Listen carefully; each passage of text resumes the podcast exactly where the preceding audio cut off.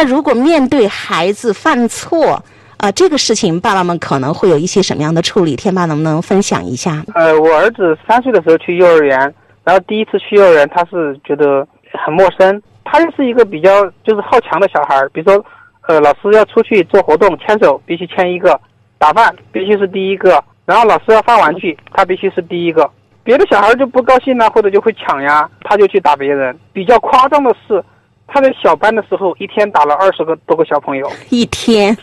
对的，班上有多少人？结果快打了一半了，是吗？差不多，差不多就一半吧，小孩嘛。嗯。然后就是我们家长都有那个微信群，然后大概有十多个家长就艾特我老婆，嗯，告状了。然后我老婆就不知道该怎么回答。你说小孩打人有错吗？肯定在很多人看来是有错的，对吧？嗯。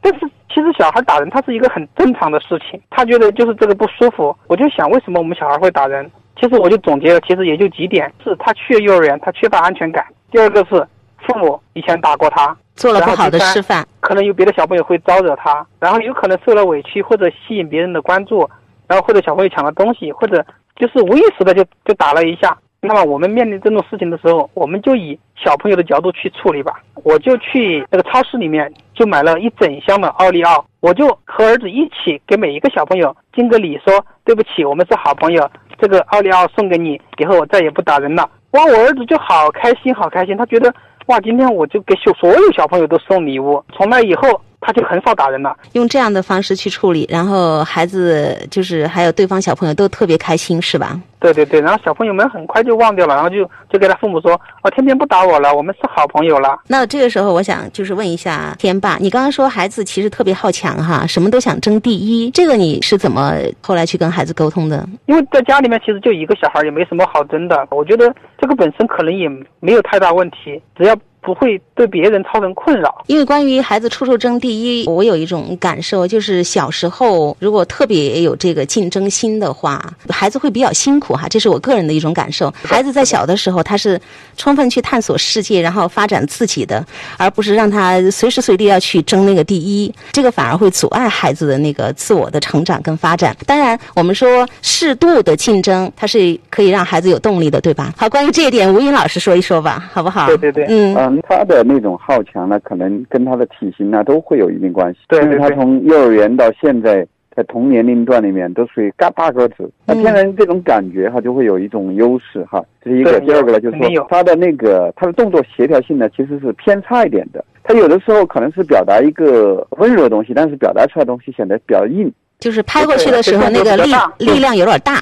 对对，他这可能是握手，但实际上握得很紧，有可能就是类似于这样的拍过去的，显得他会他会硬一些。呃，还有个他的语言发展也比较好。后来我在想，后来他之所以这个打人的行为少了一些，跟他的语言发展好又有关系。因为语言发展好以后，他的表达好了以后，他就不会用肢体去表达。有的孩子他打人，他是他就是语言发展不出来，然后他无法用嘴巴去说，嗯，他就只好用身体去表达。这种人也蛮多的，就是。用肢体去表达的时候掌握不好轻重哈，我们经常说打轻重嘛，对，语言发展不好嘛，就是明明是我喜欢你，想跟你打个招呼，结果拍过就变成打人了，把人家打哭了是吧？对对对，他有时候讲慢了或者没有讲赢。他就通过肢体语言的表达。呃，那孩子犯错呢，基本上就是天霸不评价、不评判这个事情，好像你哪个地方做错了，你不该打人，打人是坏孩子。我们都没有这样的一个表达。一个孩子如果受到伤害，你会怎么去帮助你的儿子？因为我儿子其实他这是一个就是动作比较大的小孩儿，那么他在幼儿园的时候，他也跟其他小朋友会发生冲突。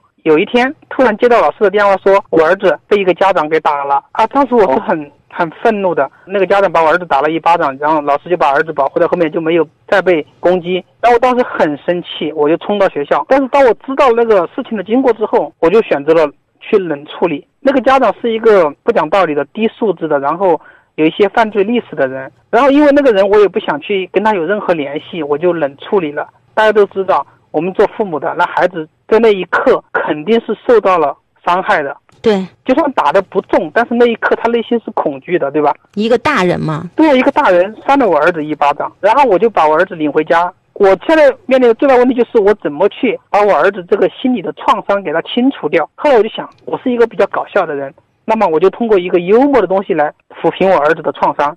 我就告诉儿子，我说宝贝，如果我们回家的路上经过一个污水沟，我说如果污水沟里面有一只狗狗，你路过的时候它冲过来咬你一口，你会怎么办？我儿子说赶紧跑呀。我说对呀，今天你就相当于被一只狗狗给咬了，那么我们肯定不会咬回来，对不对？它那么脏，然后它身上还有那么多细菌，爸爸也不想去怎么样怎么样，那我们就赶紧跑吧，带着我儿子跑，跑到那个去买冰淇淋吃，吃完开开心心的就回家了。我儿子对这个事情就就过去了。觉得你是一个在遇到事情的时候要动脑筋、愿意去思考的一个爸爸。这一点，我们说爸爸是一座山，在很多关键的时刻出问题的时候，你能够冷静下来、智慧的去处理。孩子当时被大人一个爸爸给打了，那你会想怎么去教会孩子，今后他可以保护自己，同时把他这个害怕、恐惧这种情绪。做一个安抚，然后你是采取了一个讲故事的方法，让孩子去理解为什么我们不能够咬回去，不能够打回去呢？因为力量不对等，对对吧？我补充一点哈。好。呃，王林从力气来讲，是我见到的这个年龄段的父亲来讲，少有的大力士了。我估计一般人打架都打不过他，你知道吧？就说以他的那个身体，估计一般的碰到的父亲他都可以干得过的。呃，他有很多锻炼嘛，一曾经一天跳三千个绳呐，这个做三百个俯卧撑呐，这种事情啊，这种。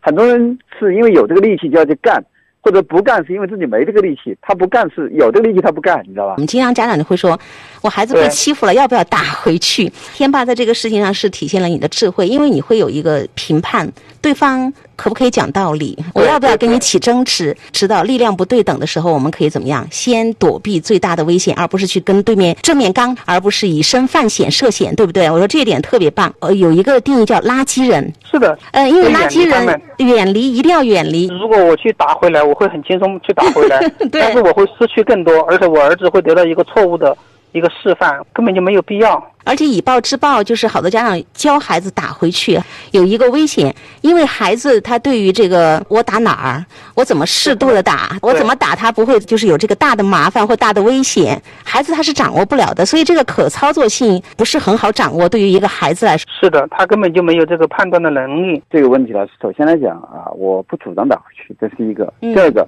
其实还有一个很重要的地方，就是我们很多时候不是说我们觉得该不该打回去，去问问孩子。通常孩子在这个时候智慧其实是比我们家长要高的，他的爱的能力、善的能力都会比我们高。那对于有些孩子来讲，他本身。个性比较懦弱、胆小，嗯，那如果我们去打回去，孩子会非常恐惧。是看到父母去打别人，那个感觉会就像打到自己身上一样。其实对他是一种再次的伤害啊！其实我们有的时候就鼓励自己那个软弱的，有的个性就是软弱的、温柔的孩子去打别人，他打别人可能出手那一瞬间，他自己都很痛苦。对，那么这个东西家长完全是为了自己的意气用事，是不合适的。这是一种。